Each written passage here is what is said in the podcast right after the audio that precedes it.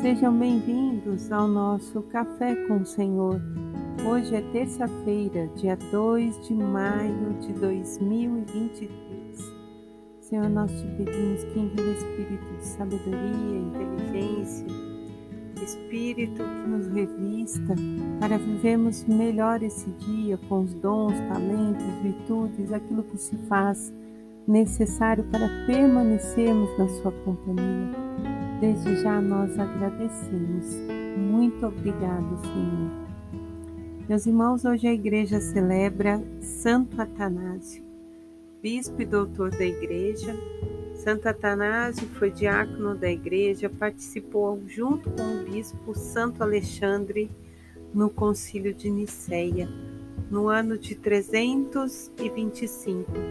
Nesse concílio, reafirmou-se a divindade de Cristo.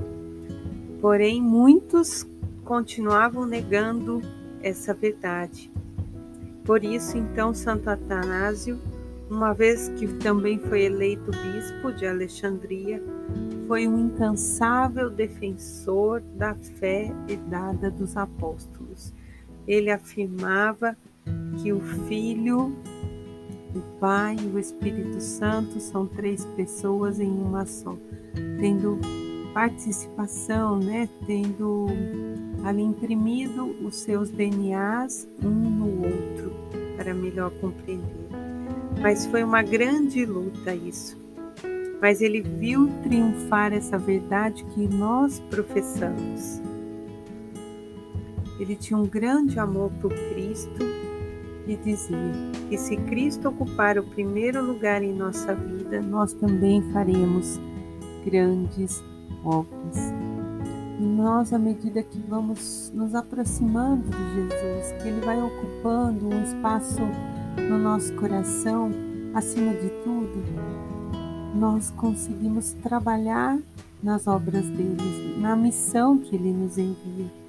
Mas para isso nós temos que afirmar essa verdade que nós cremos num Deus único e trino, um Deus que nos amou tanto, que envia o seu Filho e desse Filho que depois ressuscita, vem o Espírito Santo sobre todos nós, Paráclito, que permanece entre nós. Olha que lindo, né?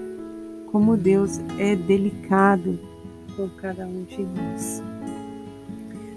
Aí nós meditamos aqui o Atos dos Apóstolos no capítulo 11, versículos 19 ao 26. E à medida que nós estamos meditando Atos dos Apóstolos, é uma grande riqueza, meus irmãos, que nós vamos compreendendo todo o início da caminhada dos apóstolos, o início e a formação da Igreja de Cristo.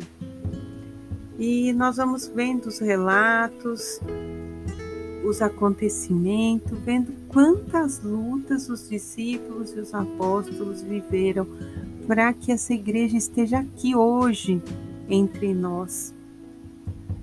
E nessa passagem vai dizer que os cristãos estavam dispersos pelo que tinha acontecido com Estevão, estavam com medo. E que ao chegar na Antioquia começaram a anunciar mais fechadinhos, para alguns judeus com medo, mas de repente o Espírito Santo vai dando, encorajando eles, os levando às águas profundas e eles começam a anunciar aos gregos e diz que eles converteram multidões. Então Barnabé e Saulo vêm para Antioquia e ali permanecem por mais um ano, é, multiplicando mesmo ajudando nessa obra da conversão daquele povo. E diz aqui a palavra que muitos foram chamados e que foi também a primeira vez que a igreja recebeu o nome de cristã.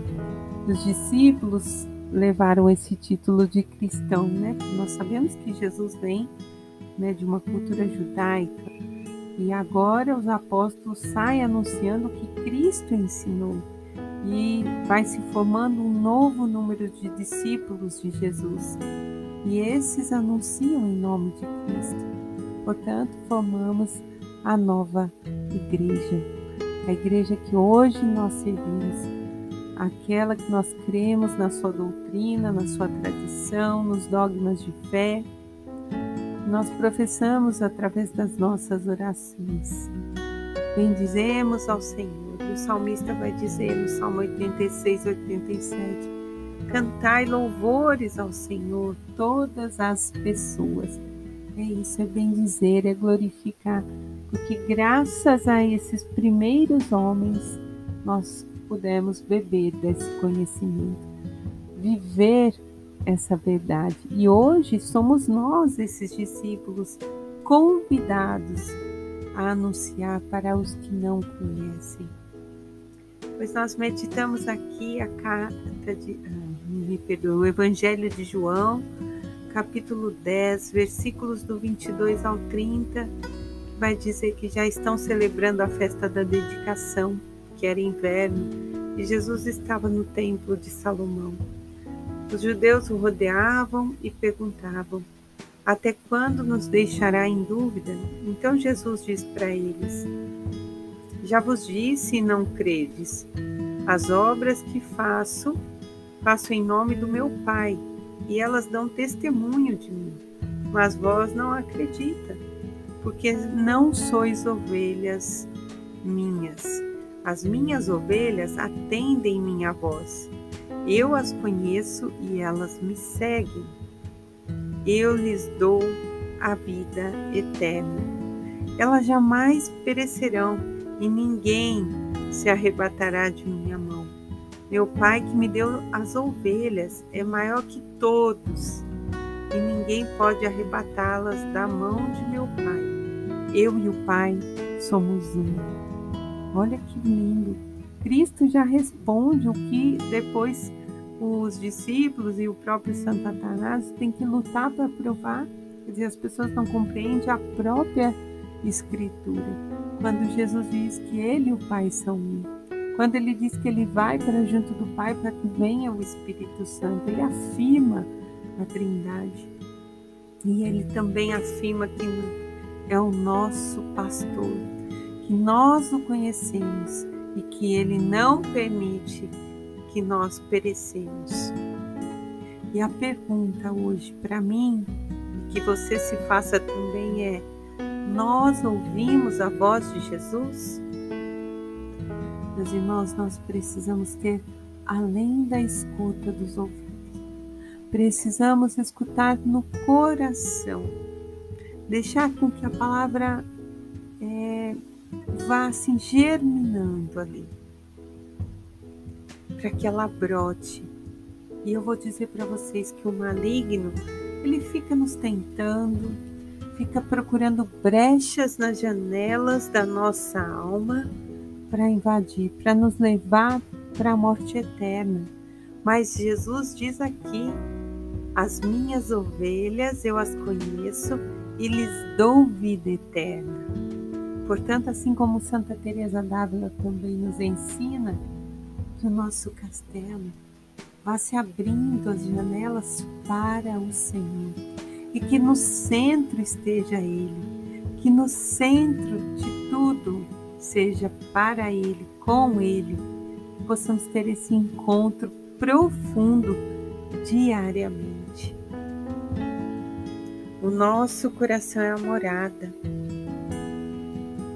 de um Deus que é uno e trino. Que Ele possa nos dar sabedoria e inteligência para termos essa intimidade com Ele. Que através disso nós recebamos a sabedoria, que a sabedoria é algo que vem do alto, para viver esses tempos que não têm sido fáceis, mas que pela graça dele, pela misericórdia, ele nos torna capaz. Em nome do Pai, do Filho, do Espírito Santo. Amém.